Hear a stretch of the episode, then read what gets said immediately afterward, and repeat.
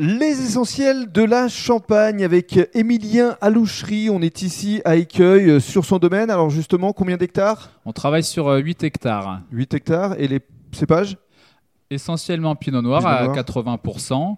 euh, un petit peu de chardonnay, un petit peu de pinot meunier. Hmm. Alors, euh, vous nous avez dit dans le, dans le cadre du premier podcast que vous avez beaucoup voyagé.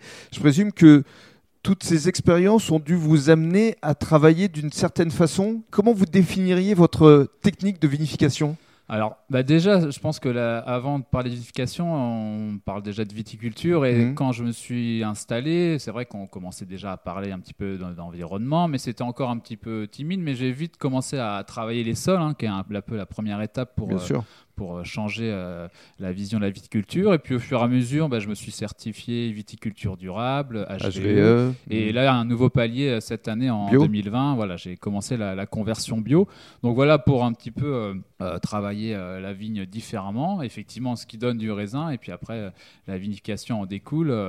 J'ai quand même gardé un petit peu le- l'esprit de la maison avec les, les- les champagnes d'assemblage, avec vraiment des styles différents euh, sur, euh, sur chaque cuvée hein, qui Mhm. peuvent s'adapter à l'apéritif, au repas.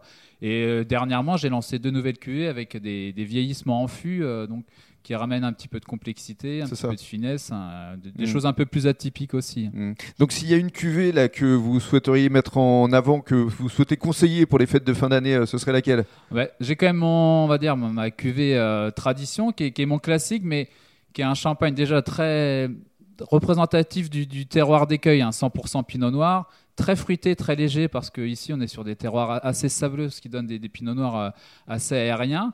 Donc un champagne vraiment euh, festif, donc euh, voilà, pour les fêtes c'est parfait. Et après on pourrait aussi parler de mon millésime 2011, là, qui est vraiment un autre style, un champagne qui a, qui a 8-9 ans de vieillissement avec un assemblage pinot noir chardonnay, mais champagne beaucoup plus vineux, beaucoup plus riche, un peu plus complexe, donc qui, qui s'accorde très bien à table. euh, Hmm. Donc le premier pour euh, l'apéritif et le second pour euh, le dîner Par exemple. hein, ouais. pour ce réveillon de Noël qui arrive dans quelques jours. Et dans le cadre du troisième podcast, vous allez nous parler de votre manifestation.